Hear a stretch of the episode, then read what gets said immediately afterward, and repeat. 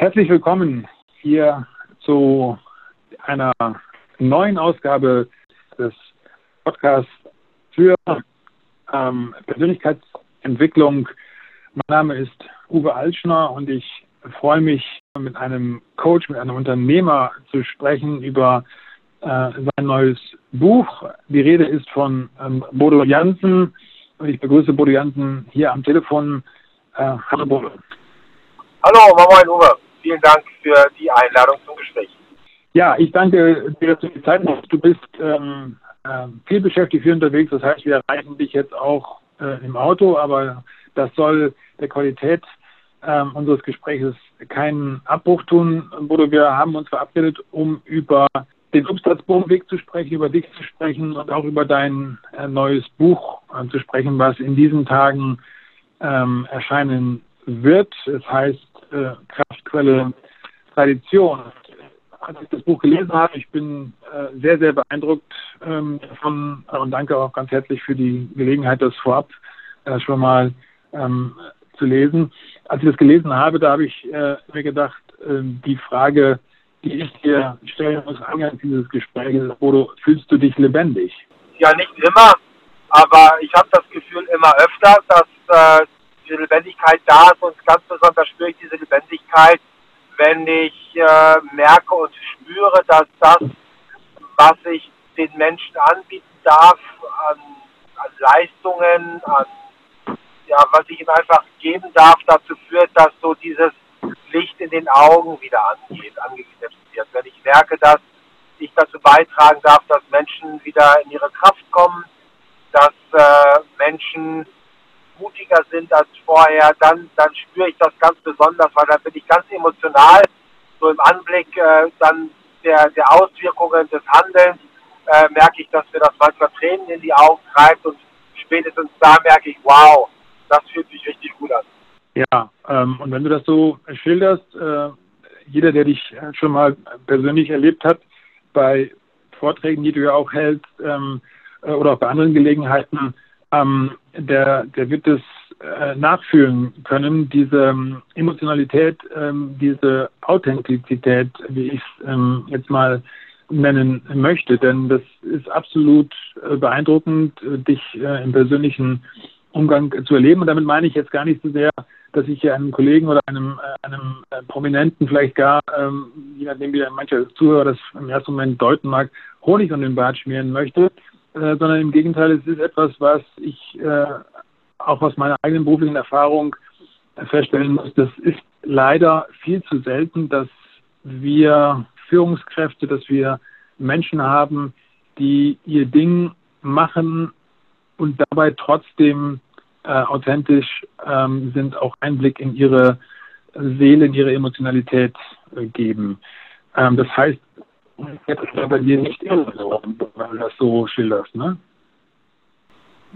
Ich glaube, die, die, die zwingende Voraussetzung dafür, um authentisch zu sein, ist, dass ich etwas tue, was meiner ganz eigenen Wahrheit entspricht. Dass ich im Alltag das lebe, was meiner Persönlichkeit gerecht wird. Und ich glaube ganz einfach, dass viele Menschen den Kontakt zu sich ein Stück weit verloren haben, auf ihrem Lebensweg irgendwo äh, zwischen Erziehung, Schule und Job ist dann irgendwo diese Verbindung verloren gegangen und äh, die sind dann in den Glauben schon in der besten Version ihrer selbst unterwegs zu sein. Und äh, wenn sie dann einfach nicht gut ankommen oder sie erschöpft sind, dann ist das häufig ein Zeichen dafür, dass das eben nicht der Fall ist. Weil wenn ich bei mir bin, wenn ich wirklich das umsetze, was ich liebe, wenn ich äh, das, was für mich von ganz großer Bedeutung ist, in äh, meine Mitwelt ja auch transportieren, transferieren darf, und mich das dadurch dann erfüllt, was ich tue, dann schenkt mir das ja Energie. Äh, dann, äh, dann ist es nicht anstrengend. Und ich glaube, ganz wichtiges Merkmal dafür, ob ich beide bin, als Führungskraft oder als Mensch, äh, mit dem, was ich tue, ist, äh, bin ich müde am Ende des Tages oder bin ich noch in meiner Kraft? Und ich glaube, das ist so ein ganz wichtiges Indiz dafür. Und ich habe noch nicht ganz so viele Menschen erlebt, äh, die eben äh, oder andersrum, es könnten mehr Menschen sein, die ich ganz gerne erleben möchte, die am Ende des Tages sagen, boah, das war richtig gut und ich fühle mich noch richtig gut am Ende des Tages.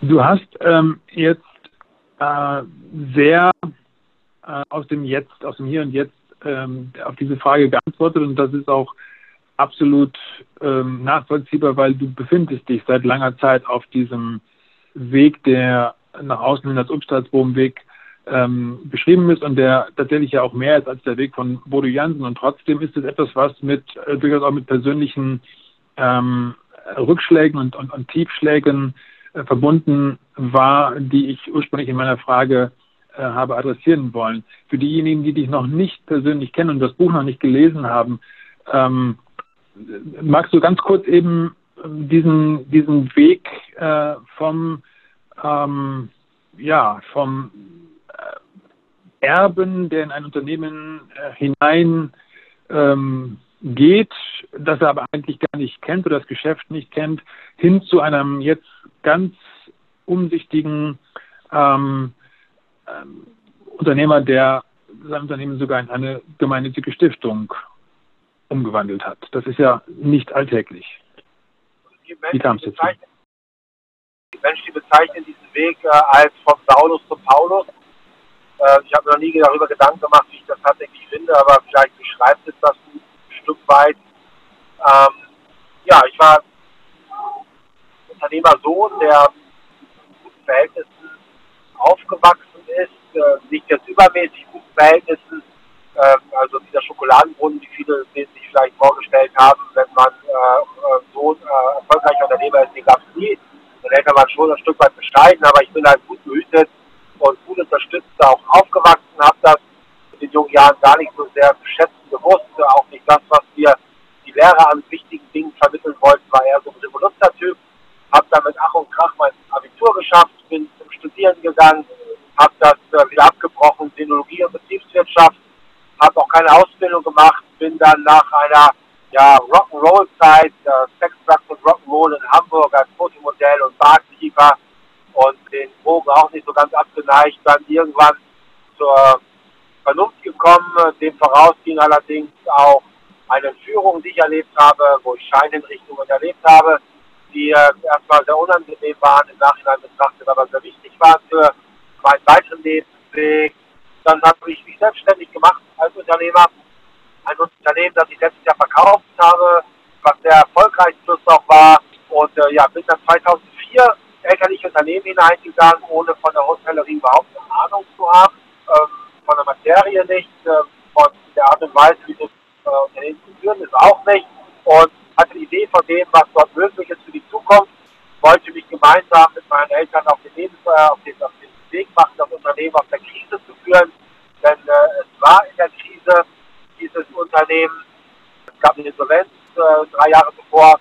Ja, dann wollten wir uns auf den Weg machen. Dann ist mein Vater verunglückt, bei einem Flugzeugunglück abgestürzt und 2007 war ich dann von heute auf morgen alleine der Verantwortung dafür, das Unternehmen weiter aus dieser Krise zu führen. Habe das dann auch mit klassischen ganz gut geschafft, wenn ich mal die klassischen Bewertungskriterien dort als Maßstab anlege, bis wir dann irgendwann 2010 die Mitarbeiter gesagt haben, hey, du bist gar nicht so erfolgreich, wie du glaubst. Äh, wir finden dich nämlich total doof und wir wollen einen anderen Chef haben. Das war dann die dritte Krise ne, nach der Entführung, dem Tod meines Vaters, ja, der Insolvenz im Unternehmen, aber dann eben ja, jetzt die Mitarbeiterbefragung, die mich dann so weit auf der Bahn geworfen hat, dass ich keinen anderen Ausweg gefunden habe, als den ins Kloster zu gehen und mich mit dem Thema Führung zu beschäftigen. Und dann äh, nahm der Umstandswohnweg, wie ich ihn heute viele in der Öffentlichkeit äh, wahrnehmen, dann so langsam seinen Lauf. Danke. Und ähm, mit dem Klosteraufenthalt, der ja für dich zunächst mal nur der Beginn eines ähm, Prozesses gewesen ist, ähm, der letztendlich, wenn man das genau betrachtet, äh, immer noch andauert. Sprich, du bist äh, jemand, der regelmäßig auch die Zeiten für sich ähm, sucht, äh, wieder ein Stück rauszukommen in die Kontemplation zu kommen. Aber mit diesem Klosteraufenthalt sind wir schon beim Thema des neuen Buches, denn die kraftvolle Tradition, der Untertitel lautet Benediktinische Lebenskunst für heute. Und ich muss gestehen, als ich den, den Titel zunächst mal äh, nur las, ähm, da war ich ein bisschen verunsichert, was mich da jetzt in dem Buch erwartet. Aber gleich auf den ersten Seiten wird klar, du beschäftigst dich mit dem Thema New Work, also tatsächlich Veränderungen, Innovation in der Arbeitswelt, Führungsmodelle, was ja ein, ein, ein, ein wichtiges äh, Thema und auch ein, ein, äh, ein Thema ist, was, was, was Konjunktur hat, um es mal ein bisschen flapsig zu sagen. Damit beschäftigst du dich und gleichzeitig zeigst du aber, wie ich finde, auf sehr eindrückliche Art und Weise, dass diese Prinzipien, die wir heute unter diesen Schlagworten New Work ähm, verstehen, dass, dass die schon äh, uralt sind, ähm, 1500 Jahre, um es genau zu sagen. Wie, wie, wie, wie ist dein, dein Ansatz zu diesem Buch? Wie ist das Buch zustande gekommen? Das, das war zu dem Zeitpunkt, als ich über das Buch nachgedacht habe, noch gar nicht bewusst, dass es diese Zusammenhänge tatsächlich gibt. Sie sind dann erst entstanden. Mich haben vor ziemlich genau einem Jahr die Mönche in Münster-Schwarzach angesprochen, äh, dass äh, mit der Bitte, eine Klosterschrift zu formulieren. Es ging ihnen darum, dass die Regel des heiligen Benedikt irgendwie mal so ein Stück weit in eine moderne Sprache übersetzt wird, weil die Sprache versteht ja keiner. Äh, da versteht ja keiner, was der heilige Benedikt von uns will. Also gerade von den jüngeren Leuten. Und äh, dann habe ich gesagt, gut, das ist erstmal eine ganz große Ehre, das zu tun, ne? eine Klosterschrift von einem Nichtmönch.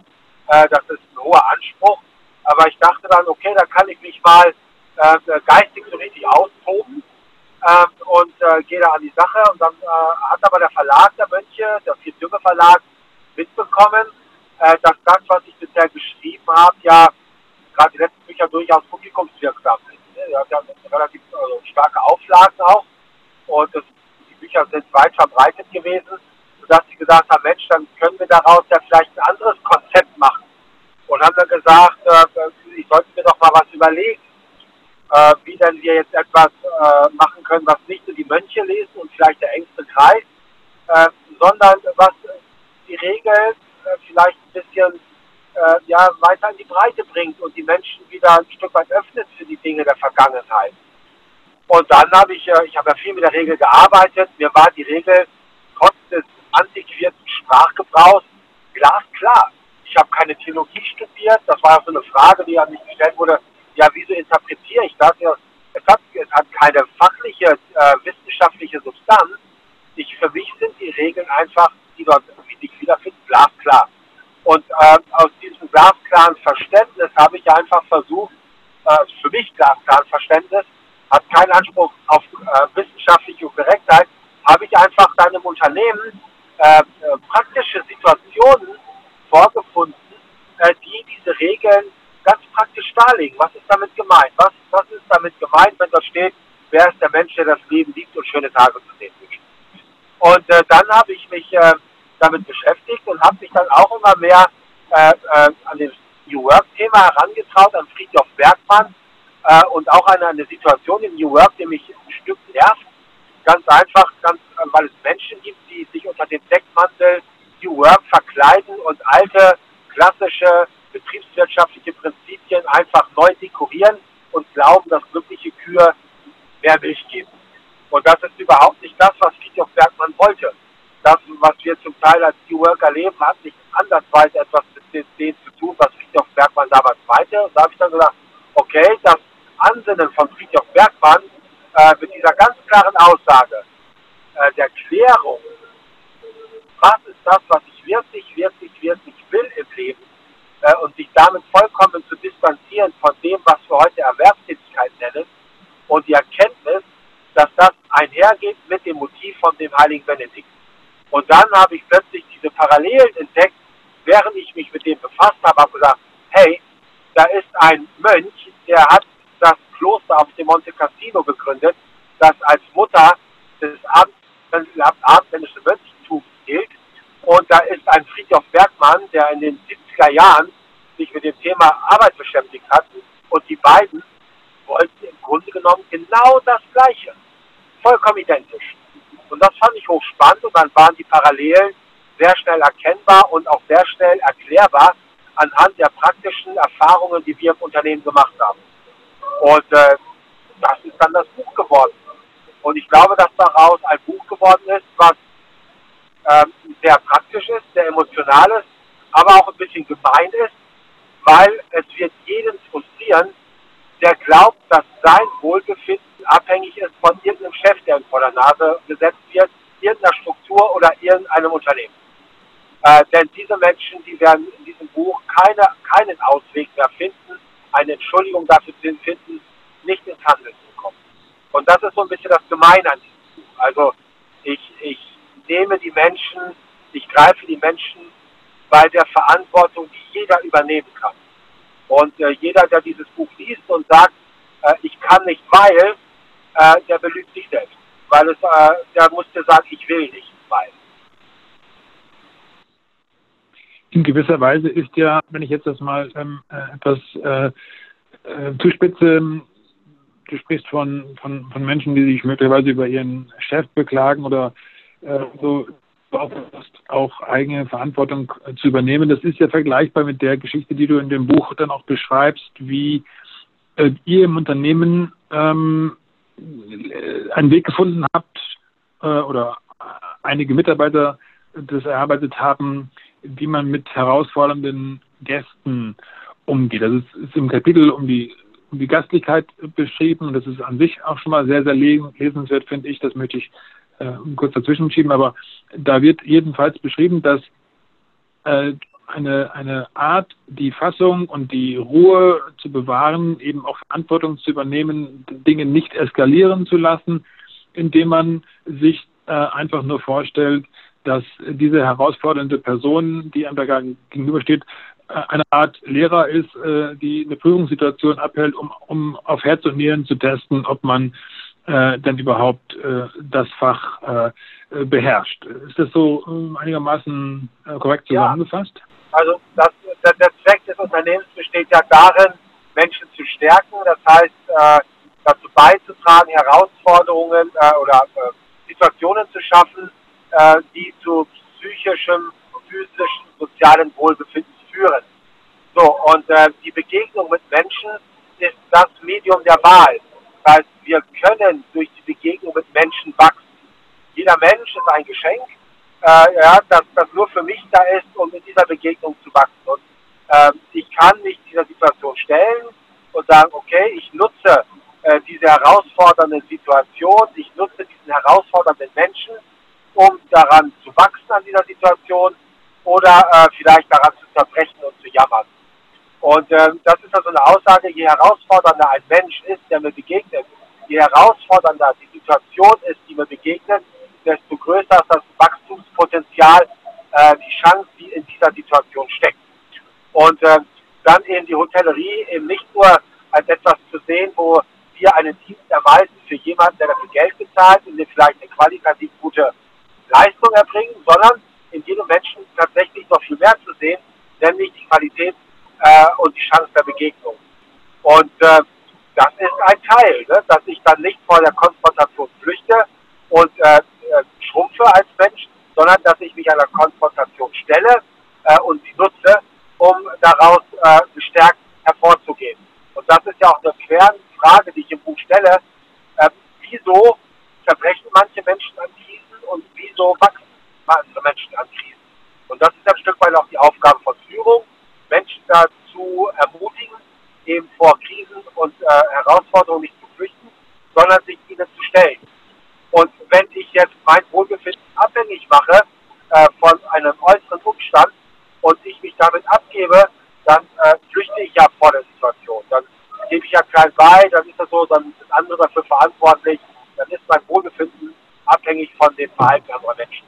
Aber ich kann eben das auch anders angehen und sagen, hey, wie kann ich denn diese Situation nutzen dafür, dass ich noch gestärkter aus dieser Situation hervorgehe, wie ich in sie hineingekommen bin. Und das ist so ein bisschen auch die Message in diesem Buch, äh, die Fähigkeit, die Fertigkeit, aber auch die Lust dafür zu entwickeln, sich diesen Herausforderungen zu stellen. Wirklich beeindruckend äh, wurde, finde ich persönlich beim Lesen äh, der Zeilen, dass du das, was du jetzt auch gerade beschrieben hast, äh, den Mut zu haben, sich selbst äh, Situationen zu stellen, ähm, nicht aus der, ich sage jetzt mal abgeleitet von, von eurer Ruanda, ähm, Erfahrung, ähm, nicht als der Wohltäter ähm, dich zu sehen äh, und zu geben, der hier ähm, dem eigenen Unternehmen, Mitarbeitern, aber auch dem Land dann zeigt, seht her, was alles möglich ist äh, und sich in den Erfolg äh, sonnt, sondern du beschreibst daher auch, dass Dinge, die also Herausforderungen, die mit Führung zusammenhängen, äh, wie zum Beispiel Augenhöhe, das Prinzip der Augenhöhe zu leben und trotzdem Autorität und, äh, und die, die äh, Bereitschaft zur ähm, Rechenschaftslegung äh, auch zu bewahren, das, das beschreibst du sehr, sehr glaubwürdig. Ähm, dass das dich ja auch betrifft. Das heißt, wenn du berichtest darüber, wie sich Kritik äh, bei, äh, in manchen Situationen äußert oder zumindest Zweifel aus dem Mitarbeiterkreis, die es natürlich auch immer mal wieder gibt, dann ist das etwas, wo man spüren kann, dass es auch dich selbst ja betrifft und damit eben das Unternehmen als, äh, als Einheit auch in dem Moment sichtbar wird, wo die Prinzipien, auf die es sich gründet, dann auch auf Herz und Nieren getestet werden. Ja, das, das ist ja äh, etwas, was mir sehr wichtig war, eben nicht nur die schöne, heile Welt auch zu zeigen, äh, die ja viele glauben, äh, in und bei uns zu finden, sondern eben auch die, die ganz, das ganz, den ganz praktischen Alltag, wo eben auch Situationen vorkommen, wie, äh, ja, Bodo, ist unfair zu seinen Mitarbeitern, Bodo hat seine Lieblinge, Bodo fährt aus der Haut äh, und dann auch zu sehen, okay, wie, wie kann ein guter Weg sein, damit umzugehen äh, und auch den Leser auch sagen, hey, äh, es gibt nicht das perfekte Unternehmen äh, und das ist auch gut so, da können wir dankbar dafür sein, weil dann würden wir äh, uns äh, dieser Chancen beraubt sehen, äh, wachsen zu können und da gebe ich einfach auch ein paar Beispiele, äh, wie wir mit diesen Kritiken auch umgehen können, ne? nämlich dann auch mal zu sagen, hey, an dem, was du sagst, auch wenn ich von dir ein ganz anderes Bild habe. Äh, ja, der besonnene Papst, der durch die Gänge schwebt und du einen freundlich sinnig, vielleicht das Bild von mir habe und ja, wenn jemand sagt, hey Bodo fährt leicht aus der Haut, dann nicht da vehement einfach dagegen zu gehen, sondern zu sagen, hey, wenn du das Gefühl hast, dass das so ist, dann ist da vielleicht was dran. Und dann danke ich dir dafür, dass du das kommunizierst und gibst mir damit die Chance, das nochmal besonders berücksichtigen. Und äh, einfach Nobody is perfect, diesen Gedanken und den daraus äh, auch entstehenden Anspruch an äh, jeden von uns, äh, einmal immer sein Bestes tun zu wollen, auf der einen Seite, auf der anderen Seite auch vergeben zu können für das, was nicht perfekt ist, obwohl ich immer das Beste gegeben habe, das auch klar zu formulieren, dass wir, äh, wenn uns Kritik an uns Kritik geäußert wird, wir sehr wohl dazu aufgefordert sind, egal wie glaubwürdig die Kritik uns ist, zunächst einmal zu fragen, an dem, was der andere sagt, scheint etwas dran zu sein, weil ich unterstelle ihm einfach eine beste Absicht. Äh, also habe ich die Verantwortung, mir das anzuhören und anzuschauen und kann mir dann eine Meinung bilden. Das vielleicht später anders deuten, aber ich muss es erstmal annehmen. Und äh, das sind natürlich Dinge, die fallen uns Führungskräften ja unglaublich schwer, äh, äh, da eben auch äh, mit diesen Kritiken umzugehen. Und ich habe auch erlebt, dass diese Art und Weise damit umzugehen, auch bei Mitarbeitern, für Verwirrung gesorgt hat. Ja, wenn dann eben gesagt wird, ist jenes, ist dies und jenes das. Und dann rechnen sie ja im Grunde genommen mit einem Widerstand, der daraus entsteht. Das sind wir gewohnt. Wir versuchen uns zu rechtfertigen. Aber wie plötzlich daraus eine gute Dynamik wird, wenn wir uns nicht versuchen zu rechtfertigen, sondern äh, wenn wir das annehmen und damit den Widerstand jegliche Kraft nehmen und daraus eine Entwicklung wird, die für beide gut ist. Und äh, das ganz praktische Beispiele, die versuche ich zu vermitteln. Und äh, auch durchaus Situationen, die ich dort beschreibe, die ich erlebt habe, die mir auch wehgetan haben, aber die nun mal im Alltag dazugehören.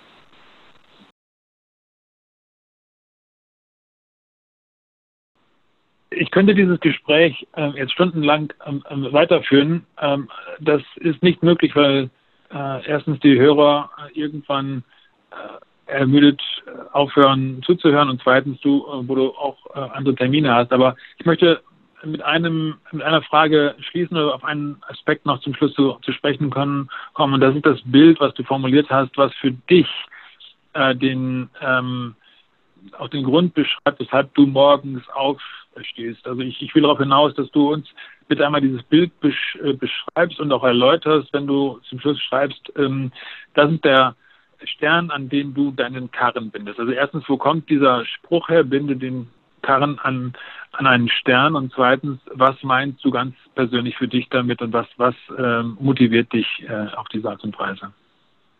Äh, binde deinen Karren an einen Stern ist eine Aussage von äh, Leonardo da Vinci und Elisabeth Lukas, äh, äh, die Nachfolgerin äh, von Viktor Frankl hat Zitat genutzt, um die Logotherapie ein Stück weit zu beschreiben.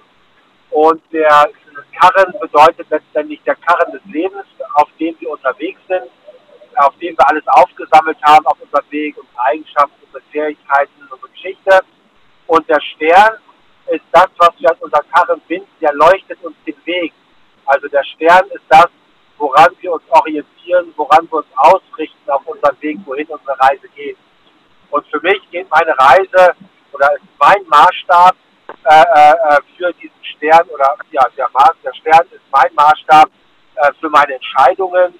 Und äh, dieser Stern bedeutet für mich, dass ich später in meinem Ohrensessel sitzen werde, in einem Fliesenhaus, in dem ich mit meiner Familie wohne, auf meinem Schoß Enkelkinder sitzen habe, denen ich so gute Nacht Geschichten erzähle von glücklichen Menschen.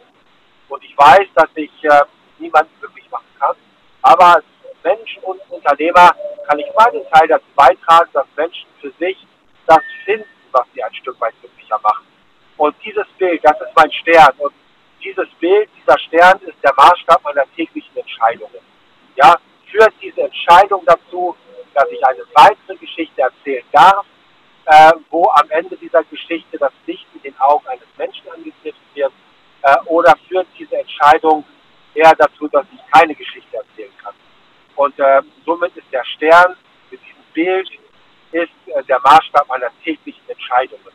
Und äh, mein Ziel ist es, eine ganz hohe Anzahl an Geschichten äh, später erzählen zu dürfen, damit mir gegenüber meinen Enkelkindern da keine Gesichtsaufgaben. Toll.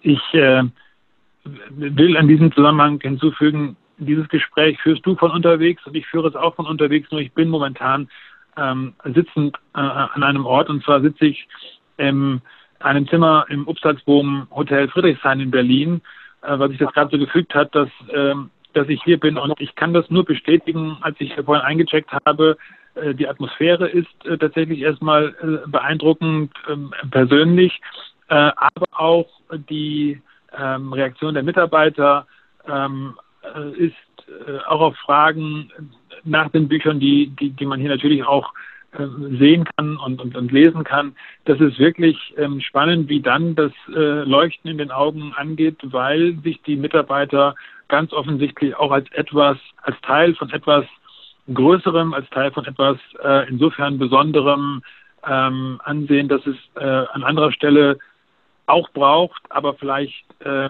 erst noch im Werden begriffen ist und, und du äh, bist mit deinem Unternehmen, mit deinen Mitarbeitern und Kollegen insofern ein, ein großes Vorbild. Du bist ein Vorbild auch ähm, für mich, das darf ich sagen, als, äh, als Coach und als Begleiter ähm, bei der Stärkung von, von Menschen. Ich danke ganz herzlich für dieses Gespräch. Äh, Bodo Jansen war das, ähm, hier im Interview. Wir haben gesprochen über sein neues Buch Kraftquelle Tradition, benediktinische Lebenskunst für heute. Es ist erschienen im Vier-Türme Verlag, hat 156 überaus les äh, lesenswerte und, und ganz, ganz schnell lesbare Seiten ähm, mit ganz vielen praktischen Anleitungen auch äh, für die Arbeit im eigenen Unternehmen und auf dem eigenen Weg. Das möchte ich einfach noch hinzufügen. Ganz herzlichen Dank, Bodo Janssen gute Fahrt, ähm, komm gut an und äh, vielen, vielen Dank. Uwe, ganz vielen Dank. Ich danke dir für das äh, sehr schöne Gespräch. Alles Gute. Merci. Ja, danke. Gute Reise. Ja, danke. Bis dann. Ja, tschüss. Tschüss.